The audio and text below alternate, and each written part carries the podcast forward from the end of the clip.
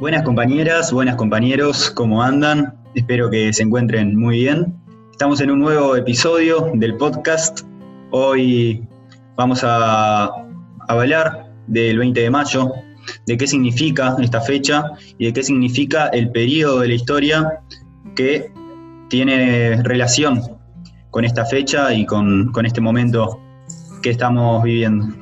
Estamos hoy con Laura Romero, una compañera del comité, que bueno, es profesora de historia, eh, que va a darnos un poco de contexto histórico sobre nuestro país en ese momento, la región y el mundo. Y también estamos con Javier Tassino, que fue preso político y es hermano de Oscar eh, Tassino, que es detenido desaparecido. Bueno, Laura, si te parece, arrancar tú dándonos una contextualización histórica del momento que estamos haciendo referencia. Bueno, Joaquín, muchas gracias. Gracias por, la invitación. Es un orgullo, un honor estar compartiendo este espacio contigo, que sos, que sos nuestro futuro, como junto a una cantidad de, cientos y miles de jóvenes de, de, Uruguay y del mundo, y también con Javier Tassino, que nos va a, enriquecer con su, con su aporte. Lo mío es muy, es muy modesto, simplemente ubicarnos en, en qué estaba pasando en ese momento, porque es fundamental tener una visión de lo que estaba ocurriendo en ese momento para poder ubicar los hechos en sí. Si nosotros nos ponemos a pensar en el Uruguay, en la región, en el mundo, tenemos que pensar que una vez que terminan que termina la Segunda Guerra Mundial y la década del 50 con la, con la guerra de Corea, el mundo comienza a cambiar y entonces eso incide también en la región y en el mundo. Podemos decir que se agudiza la problemática económica y social en América Latina, sobreviene a fines de la década del 50, en el 59, la Revolución Cubana, ícono podemos decir para el resto de América Latina, pero a la vez todo en el marco de la denominada Guerra Fría, finalización de la Segunda Guerra Mundial, con los dos bloques antagónicos y persecuciones de un lado y del otro. Y en el Uruguay, terminando, podemos decir, el, el periodo neoballista, que al decir de, de hipotecó en algunas cosas el futuro. Y entonces el neovallismo, donde algunos hablaban de ese estado benefactor, del país de las vacas gordas, etcétera, etcétera, se fue debilitando hasta que en 1958 se produce la rotación de partidos y triunfa el Partido Nacional. Época de crisis, en donde la crisis se va a ver reflejada desde el punto de vista económico en un hecho que es la firma de la primera carta de intención con el Fondo Monetario Internacional. Eso va a dar lugar a que nuestro país se vean perjudicados enormemente los trabajadores principalmente, que hasta ese momento tenían un, pasar, podemos decir, en un, en un periodo anterior que hacía que nuestros trabajadores tuvieran contemplado cada vez mejor sus derechos. A partir de allí, podemos decir que este país que, que entra en crisis, la década del 60, al igual que el resto del mundo y América Latina, nuestro país no escapa a eso. Y esas medidas económicas se van a ver reflejadas en, en nuestra sociedad. Y en nuestra sociedad podemos decir, comienzan las manifestaciones y las movilizaciones populares, se crea el Congreso del Pueblo a mediados de la década del 60 y la CNT, ubicando, reorganizando y centralizando toda, como única central a todas las organizaciones sindicales. Y eso logra un movimiento muy fuerte desde el punto de vista sindical, pero las cuestiones recrudecen. Y allí de alguna manera se producen persecuciones, privaciones de libertad, represión. Y en 1967 las elecciones dan como triunfador a, a Oscar Gestido, pero pocos meses después, en diciembre, muere y queda como sucesor su vicepresidente Jorge Pacheco Areco. Jorge Pacheco Areco, que de acuerdo a varias a varios historiadores tenía las condiciones políticas para estar en ese momento y entre otras cosas se basa en, ministros que no respondían a, partidos políticos y entonces frente a todo eso se reprime y se reprime más y Jorge Pacheco Areco busca el aval del Parlamento y allí se establecen las medidas prontas de seguridad. Que las medidas prontas de seguridad, si nosotros nos ponemos a, a ver, por acá tengo algo textual, tomar medidas prontas de seguridad en los casos graves e imprevistos de ataque exterior o conmoción interior, dando cuenta dentro de las 24 horas de la Asamblea General, en reunión de ambas cámaras o en su caso a la Comisión Permanente del Ejecutado y sus motivos estándose a lo que estos últimos resuelvan. En cuanto a las personas, las medidas prontas de seguridad solo autorizan arrestarlas o trasladarlas a un punto de otro, o sea que siempre tenía que haber aval de la Asamblea General, la Constitución lo establecía, pero las medidas prontas de seguridad le dieron a Jorge Pacheco Areco una entrada total a esa represión. Llega el año 1971 y las fuerzas democristianas, algunos venidos del Partido Nacional, del Partido Colorado, Partido Socialista, Partido Comunista, forman el 5 de febrero el acta fundacional El Frente Amplio, que va a ser de muy corta vida. En 1971 se van a las elecciones y triunfa Juan María Bordaberry. El año 72 podemos decir que es a sangre y fuego, donde la mayoría de, del MLN Tupamaro, que se había la lucha armada, que había sido, podemos decir, por esa vía de, lucha armada por toda la década del 60, allí son derrotados la gran mayoría de los de sus dirigentes puestos presos, exiliados o muertos. La tortura era algo muy de todos los días, no se respetaban los derechos y junto a las fuerzas del MLN Tupamaros también integrantes del Partido Comunista, integrantes de, otras fuerzas sindicalistas, todos de alguna manera. Aquí tenemos que en esos años, podemos decir entre el 72, 73, 74, 76, hasta el 80 y podemos decir hasta el 84, podemos decir que 31 presos de cada 10.000 había en el Uruguay. Se fueron al exilio 380.000 compatriotas. Recrudece en el año 73 y se produce el golpe de Estado el 27 de junio, donde Juan María Bordaberry, por eso es una dictadura cívico-militar, Juan María Bordaberry firma la disolución del Parlamento. Y allí hay una visión que algunos cuentan, el 27 de junio de 1973 el Palacio Legislativo amaneció rodeado de tanques. La noche anterior había sido la última Asamblea General con discursos memorables de Rodríguez, de Wilson Ferreira el Dunate y otros más. Y allí comienza una noche larga y oscura para nuestro país, que con esos antecedentes que recién mencioné, en el 73 recrudece y se producen 74, 75, 76.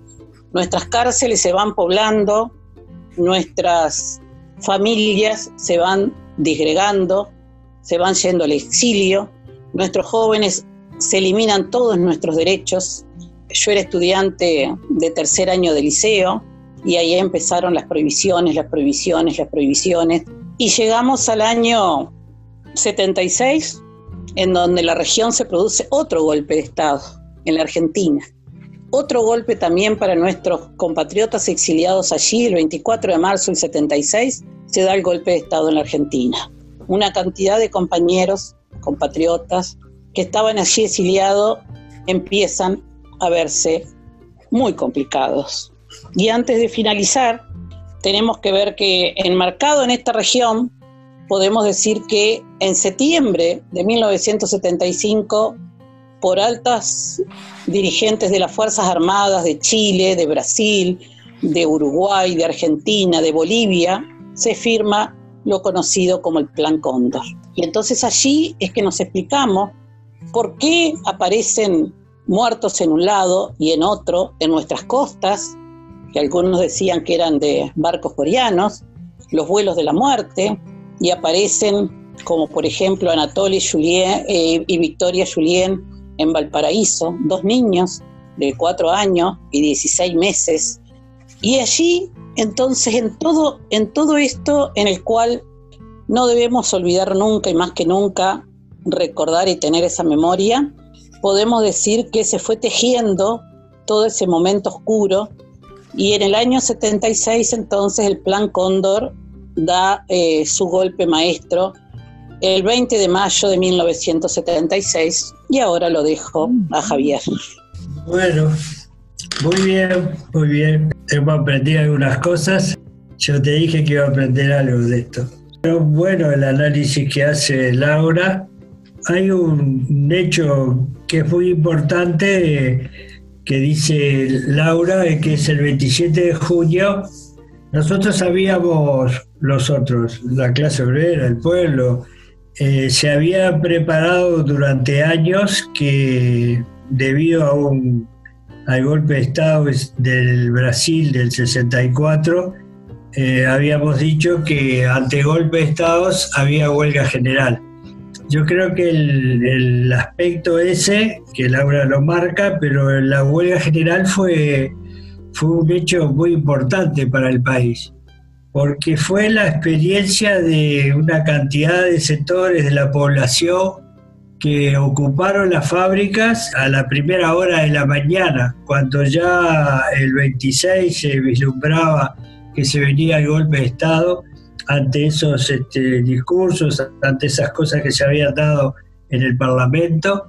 Fue un hecho muy, pero muy importante, donde durante 15 días se resistió y eso fue, permitió lo que se decía en ese momento que ese golpe había nacido herido, porque la, experiencia de la gente eh, en las transformaciones es insustituible, que no se puede sustituir la experiencia de la gente. La gente tiene que vivir, comprender los hechos para poder actuar para poder ver. Por eso el contacto, el diálogo, el, informar, el saber, llegar a la gente es, primordial. Y bueno, esa huelga tuvo el icono importante aquel 9 de julio a las 5 de la tarde en punto, donde fue una manifestación muy buena con las fábricas ocupadas, las experiencias que hicieron los trabajadores en unidad, en trabajo colectivo,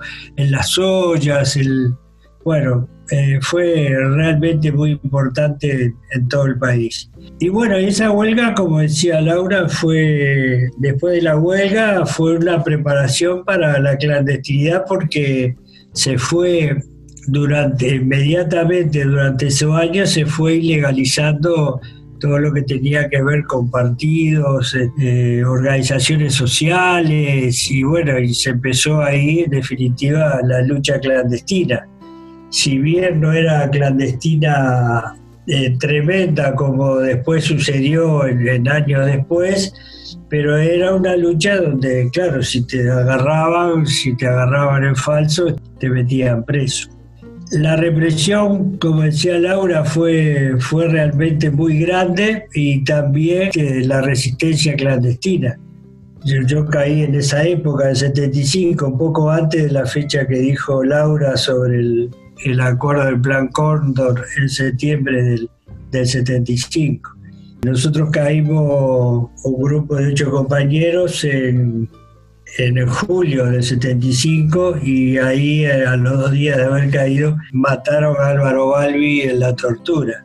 Eh, después con los años pudimos, pudimos entrar, después de muchos años, hace dos, dos años más o menos, pudimos entrar ahí en Coracero, en Varela, donde estaba Coracero, y bueno, ubicamos lugar, el galpón donde, había estado, donde habíamos estado y bueno, se completó la denuncia con jueces, fiscal y todo lo demás. Quedó ahí, como todas las cosas desde el punto de vista judicial, como, como la mayoría de las cosas desde el punto de vista judicial, eh, le fueron buscando los, los vericuetos para, para seguir alargando esa situación.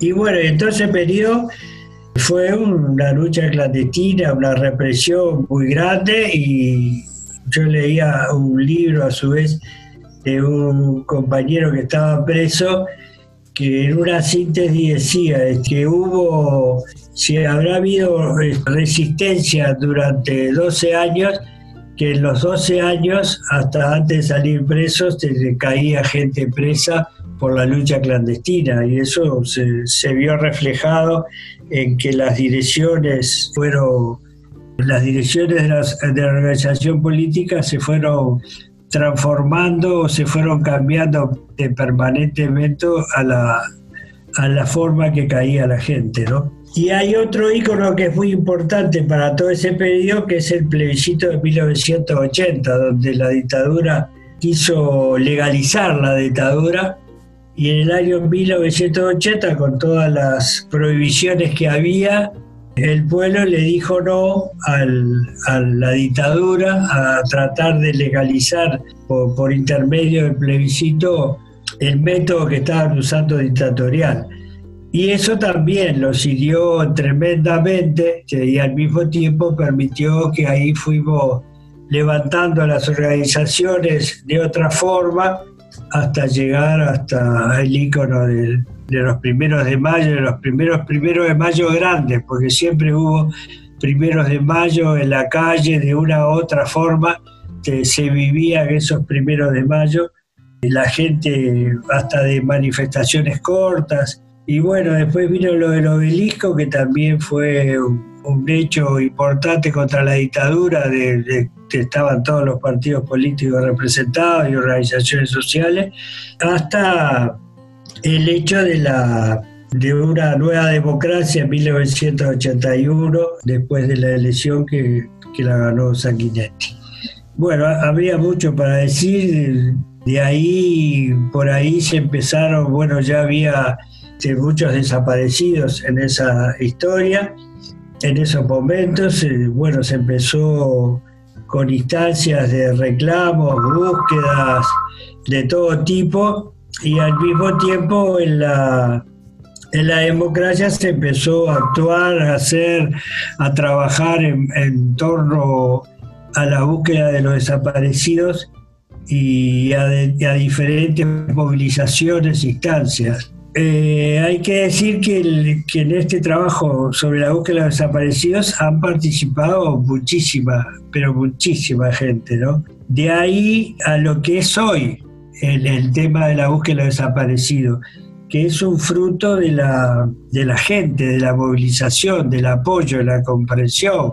Es fruto de que la memoria se, se fue liberando en la cabeza de la gente y se fue conociendo la verdad, se fue conociendo la verdad y al mismo tiempo, bueno, en el 2004-2005 se empezó a entrar en los cuarteles en la búsqueda de los desaparecidos y se empezaron con las primeras con los primeros procesos. Se empezó no solamente a entrar a los cuarteles a buscar, sino que al mismo tiempo se empezó a procesar gente. Es un trabajo de, de muchos años que llevamos, que por diferentes circunstancias no avanzamos en, una profundidad de hallazgos, aunque hoy eh, de los 196 desaparecidos está en la página de familiares, hay eh, más o menos unos 40, eh, tanto de Uruguay, de Argentina, Chile, Paraguay, hay unos 40 nombres que se han, se han dado por aparecidos, aunque de los 40 nombres te hay unos 13, 14 que no hay cuerpos, que hay impresiones digitales, porque los cuerpos no aparecieron y bueno, generalmente la familia no, no acepta que no haya cuerpo y los da como desaparecidos. Nosotros tenemos acá los, los seis que aparecieron, incluyendo el cráneo, hay 12 en la Argentina, que ocho cuerpos quedaron allá porque los familiares lo trajeron y cuatro le dieron sepultura acá. Eh, hay aparecidos en Argentina, en Paraguay, pero claro, todavía falta mucha gente para trabajar. Por eso el, el hecho de las marchas de, del silencio que empezó en 1996 con una propuesta de la familia Michelini eh, de realizar una marcha y nosotros nos incorporamos a, la marcha del silencio eh, y después la continuamos, donde poco a poco fue tomando cuerpo, fue, se fue ensanchando, hoy hay eh, la marcha del silencio se hace en 40 lugares, se hace en 35 del interior, se hace en Montevideo y se hace en 4 o 5 países en el exterior. Se hace en, España, se hacen demostraciones en, Francia, en Chile, en Argentina. Y bueno, y, y lo que queremos en esta situación se hace en 35 ciudades del interior. Eso es, muy importante para el interior y muy importante desde el punto de vista de cómo se fueron dando las diferentes características hasta que hoy este, la participación es muy grande. Por eso queremos, este, en esta situación tan especial de pandemia, respetar las, las instancias de salubridad, pero estamos seguros por el clima que hay, por, por, las demandas que hay a su vez de materiales, por las cosas que está haciendo la gente, pensamos que va a ser una, una marcha virtual, cada uno en su lugar, eh, no tenemos duda que va a ser mucho más grande de las presenciales y, sabiendo que las presenciales son multitudinarias, ¿no? Yo no sé si quieren que les explique cómo es la jornada, esta jornada de la marcha. Eh, sí, Javier, la verdad que estaría buenísimo para que la gente se ah. supiera. Muy bien. Bueno, como ya saben, la, hay los, los, factores que existen, es la impunidad que se ha venido desarrollando durante todos estos años, tapando y en eso jugando la justicia un aspecto, si bien hay aspecto de la justicia o si bien ahí se creó la Fiscalía de Derechos Humanos, que fue la que en definitiva trabajó sobre esos 300 casos que había detenidos, parados, que la justicia no los movía. Bueno, la, la instancia de la Fiscalía de Derechos Humanos movió esos expedientes y hoy tiene pedido de, de procesamiento de unas 60, 80 personas. También en ese sentido existió el trancazo, existió el hecho de, no mover los expedientes, existió el hecho de no presentarse, de presentar chicanas para que los expedientes se trancaran. Y bueno, hoy nos, nos encontramos en esa situación y bueno, no sé hasta dónde el hecho de la justicia podemos destrabar ese tipo de cosas, ya que hay gente todavía, y sobre todo en el partido multicolor, tienen gente que defiende o tapa o, se quejan de los poquitos procesamientos que existen. Por eso yo creo que la 25 marcha es una marcha participativa y, y de construcción. Que si bien eh, las marchas han sido siempre de construcción porque en cada lugar la gente las hace, se organiza y sale. Hoy las hacemos desde nuestras casas o en algunos lugares con pequeñas demostraciones que se hacen en algunos barrios. Pero la construcción la hacemos desde nuestra casa, de nuestra casa que luzca con algo relativo a los desaparecidos, algo relativo a los derechos humanos, a la parte de los derechos humanos que tiene que ver con memoria, verdad y justicia, porque los derechos humanos es, mucho más amplio, es mucho más amplio, los derechos humanos se, se, agarran de la mano con democracias que le den las mismas posibilidades de vivir o de, o de desarrollarse en esa sociedad. Y los derechos humanos abarca todo, desde el trabajo, la vida, la educación, la salud, en fin, todos esos elementos y esa libertad de actuar y esa libertad de profundizar el conocimiento humano que todo el mundo tenga la misma posibilidad, es lo que es la pelea en definitiva que nosotros tenemos que pelear y bueno, y hoy tenemos unas leyes de urgencia que no son nada halagadoras y que bueno, eh, hoy es también ni que hablar, pelear por eso como lo están haciendo los legisladores en el Parlamento. Entonces, esa construcción que nosotros queremos es que cada uno de nosotros construya esa marcha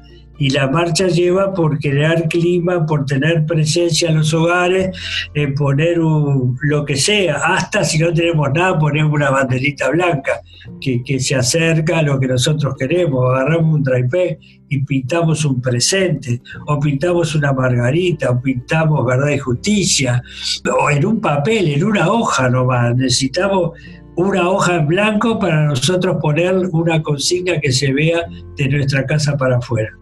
Y al mismo tiempo tiene que ver con la manera que nosotros transmitimos a todos nuestros contactos lo que estamos promoviendo.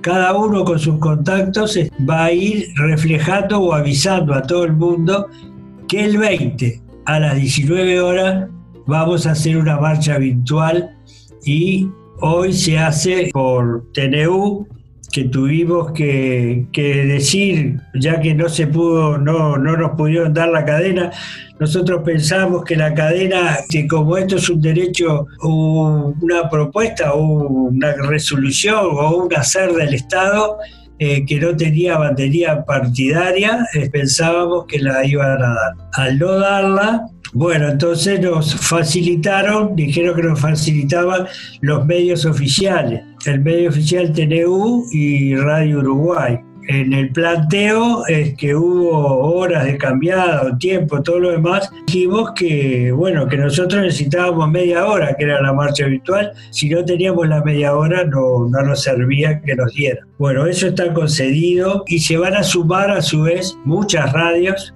que los vamos a dar conocimiento en estos días, como también va a haber una en YouTube una dirección para incorporarse, para que también en el exterior puedan participar eh, de esa marcha. La marcha consistirá, o el video consistirá en marchas y un pequeño mensaje que está ahí a medida que se van viendo las marchas de todos los lugares donde se han hecho y en el momento que se empiezan a nombrar los compañeros, van a aparecer el nombre de los compañeros con la foto de imágenes del silencio, con ese excelente trabajo que han hecho durante tanto tiempo, donde van a aparecer varias personalidades o gente, en definitiva, abrazando la foto. Y ahí donde estemos subimos el volumen en otros lados van a poner parlante, en otros lados ponen coche parlante, en el presente gritamos el presente como lo hacemos en todas las marchas. Después de los nombres va a haber imágenes de otras marchas y al final eh, la propuesta es que terminemos cantando el himno como lo hacemos en todas las marchas. Bueno, paro un poquito y le dejamos un poquito a Laura, porque si no... Está, acá Laura. No sé si, querés agregar algo a lo que dijo Javier. Yo creo que, que lo principal está en lo que era la palabra de, Javier con toda esa información que nos brindó. Y yo le había dejado, sabiendo que era un preso político y, sindicalista, igual que, su, que, que Oscar, toda la parte de la, de la huelga general, todo lo que significó. Simplemente hacer referencia al porqué del 20 de mayo, que se toma la muerte, como Javier lo dijo recién. Primero fue una propuesta de la familia Michelini, primera de ellas fue el 20 de mayo del, 96, y tomando lo que habíamos contextualizado, el 24 de marzo del 76 se, produce el golpe de Estado en la Argentina y la represión se agudiza también allí en la Argentina el 18 de mayo fueron presos Selman Michelini y Gutiérrez Ruiz. Selman Michelini, Frente Amplio, y Héctor Gutiérrez Ruiz, diputado del Partido Nacional. Dos días después aparecen en una calle de Buenos Aires, Perito Moreno y de Lepiane, aparecen los cuerpos de ellos dos, pero también de Wailot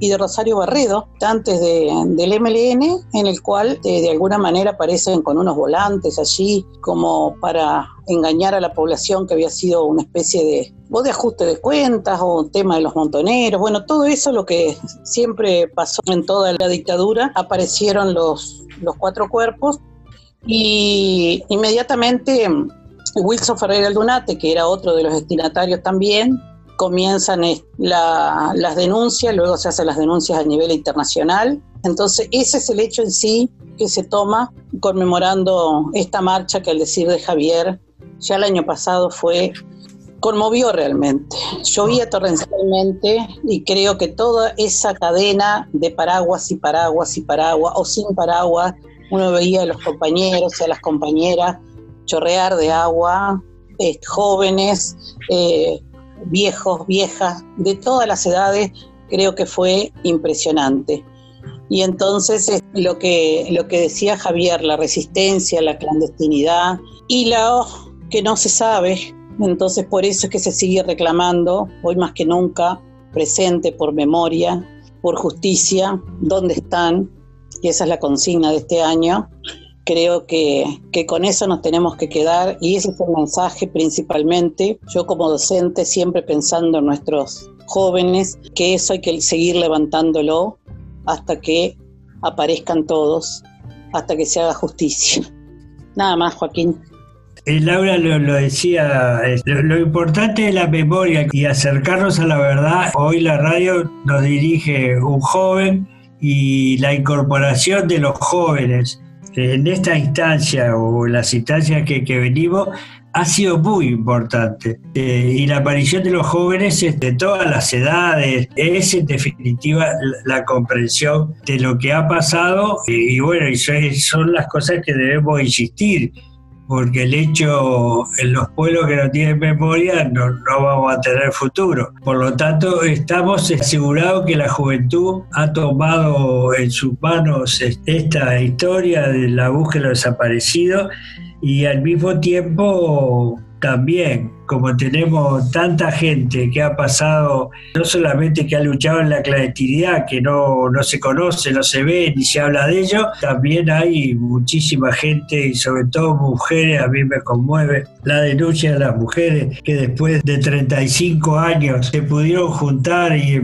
y empezar a, a, desmenuzar las barbaridades que habían vivido durante sus diferentes causas aparte, donde su cautiverio, y denunciaron a, 100 torturadores, torturadores médicos y demás. Solamente cayó uno que reconoció los aspectos que había hecho, hoy fallecido, y los demás nunca los llamaron a la justicia. Por eso la juventud me parece que es una cosa muy importante, unido a los avances que tenemos en la comunicación, como ahora lo, lo estamos demostrando con estas reuniones de Zoom donde podemos seguir trabajando. Muchísimas gracias a, los dos. Sí, la verdad que, es importantísimo poder seguir peleando por, por verdad y por justicia y, mantener la memoria, tratar de, de, siempre tener presente todo lo que pasó para que no vuelva a ocurrir y para que se haga justicia justamente. Creo que es muy importante tanto los profesores de historia, los profesores en general, que son quienes educan a los jóvenes, y más específicamente los profesores de historia, que al final son quienes eh, hacen referencia a aspectos históricos de, nuestro país y, de, nuestro pueblo, que son muy importantes que, se sepan hoy y siempre. Y, también los testimonios de, gente como Javier, que, vivió en carne propia todo aquel momento de una forma muy fuerte y, muy dura. Yo la verdad que no, puedo agregar mucho porque todo lo que dijeron es impresionante pero quería para, para, terminar nomás leer un poema de, Benedetti, se llama Desaparecidos, que es muy, muy conocido, como para cerrar este programa y para, de alguna forma, desde este lugar, seguir luchando por, por verdad y por, por justicia. Están en algún sitio, concertados, desconcertados, sordos, buscándose, buscándonos, bloqueados por los signos y las dudas, contemplando las verjas de las plazas, los timbres de las puertas, las viejas azoteas, ordenando sus sueños, sus olvidos, quizá convalecientes de su muerte privada.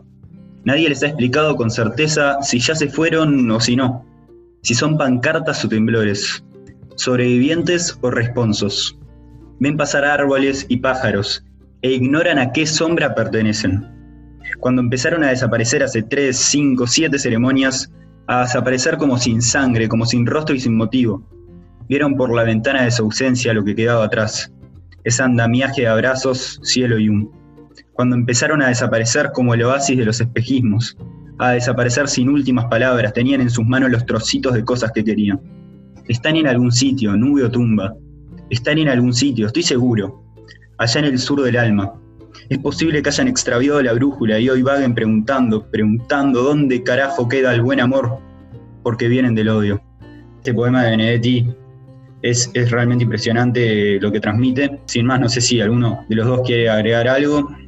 No, simplemente yo quiero agradecerte a ti la oportunidad de poder llegar a transmitir a otra gente esto y a Laura, que ha sido un placer compartir con ella. He aprendido cosas, Laura, he aprendido algunas cosas que largaste ahí y otras me las refrescaste que me vino bien. Muchas gracias. Gracias Joaquín, gracias Javier. Lo mío fue muy modesto, podríamos estar horas, pero esa es la idea. contextualizar y nada más. Por ahora no profundizamos, pero gracias a los dos podemos decir que tenemos dos generaciones acá que nos representan muy bien. Muchas gracias. Sí, sin duda que los jóvenes nos estamos poniendo y nos vamos a poner en un futuro esta causa al hombro porque es una causa justa, es una causa muy importante de nuestro pueblo. Así que bueno, este 20 de mayo va a haber que, decir presente desde nuestras casas, pero no dejar de decir presente.